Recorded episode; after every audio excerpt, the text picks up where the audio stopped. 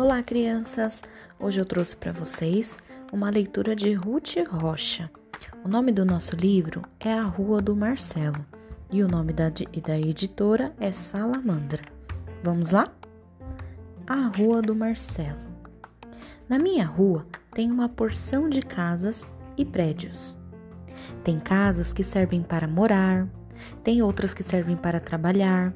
Quando os prédios servem para morar, chamam-se prédios de apartamentos. Na minha opinião, esses prédios deviam se chamar empilhamentos, porque são uma porção de casas empilhadas umas em cima das outras. Todas as casas e os prédios têm um número. O nome da rua, mais o número das casas, se chama endereço. O endereço é importante para as pessoas encontrarem a gente e também para a gente receber cartas, jornais, e até também pizza quando a gente pede. Tem ruas que são calçadas e tem ruas que são de terra. Quase todas as ruas calçadas são asfaltadas. Só poucas ruas são de pedras. Minha rua é asfaltada até a esquina da avenida. Depois ela é de terra. Nesse pedaço tem um campinho de futebol. Na minha rua tinha uma casa grande, onde não morava ninguém. Agora demoliram a casa e estão construindo um prédio. O pedreiro, que é o meu amigo, me mostrou como se faz uma parede. As calçadas da minha rua são umas diferentes das outras. A da casa da Terezinha é de pedrinhas brancas e pretas. A da frente do apartamento do Alvinho é feita de uns quadrados, meio, meio cheio de quadradinhos. A calçada da casa da Catapimba é de cimento, todo riscadinho.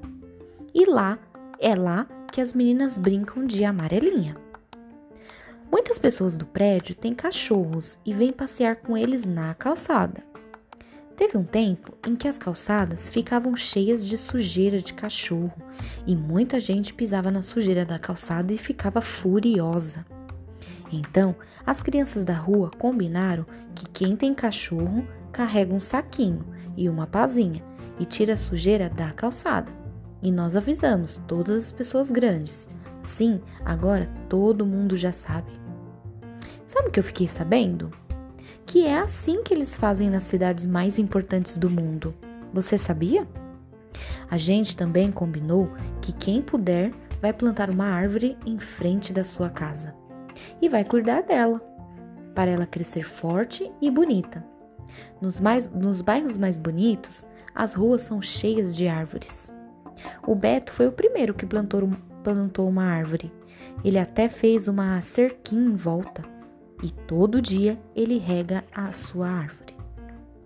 Na minha rua tem casas térreas, que são casas baixinhas como a da Terezinha, e tem casas altas como a do Catapimba, que tem escada dentro dela e se chama sobrado. Também tem a casa do Zeca, que fica em cima da padaria. E tem o prédio onde mora o Alvinho, que é bem alto e até tem elevador. Tem casas que ficam bem junto da calçada e outras que ficam lá no fundo e tem jardim na frente, como a casa da Terezinha. Tem umas que tem um espaço grande nos fundos, que se chama quintal, como a casa do Catapimba. As luzes da minha rua ficam nos postes altos, ligados por muitos fios. Os fios estão sempre cheios de fiapos, que são restos de papagaio, pipas e etc. Você sabe o que é um papagaio? Tem gente que chama os papagaios de quadrados, de pipas, e teve um amigo meu que chamava de pandorga. Na minha rua passa o lixeiro que leva o lixo, o carteiro, que traz as cartas, o fruteiro, que vende frutas. Mas o homem que entrega água na casa do alemão não se chama aguadeiro, não, hein? Como eu achava que era. Na verdade, ele é entregador de água. Na minha rua tem uma feira divertida. Eu gosto muito de ver. Tem tudo que é fruta, verdura, ovos e um monte de outras coisas. E na minha rua tem a minha casa. A minha casa não é grande nem pequena e nem um jardim na frente, como outras casas. A casa, a minha casa tem um, um cachorro que se chama Latildo. Na minha rua tem muitos amigos e a gente gosta muito de brincar, uns na casa dos outros ou então até na mesma rua. Um dia, se você passar lá perto, venha conhecer a minha rua. Ela é muito legal. E a sua rua? Como é a sua rua? E a sua casa? Como é a sua casa? Agora, nesse momento em que estamos, aproveite para desfrutar de toda a sua casa e perceba o quanto ela é importante, pois dentro dela há tudo o que você precisa e as pessoas mais importantes que estão ali sempre para lhe apoiar e as que amam você do tamanho do universo. Então é assim que eu encerro a minha história. Desejo a todos uma ótima semana, um beijo e até a próxima!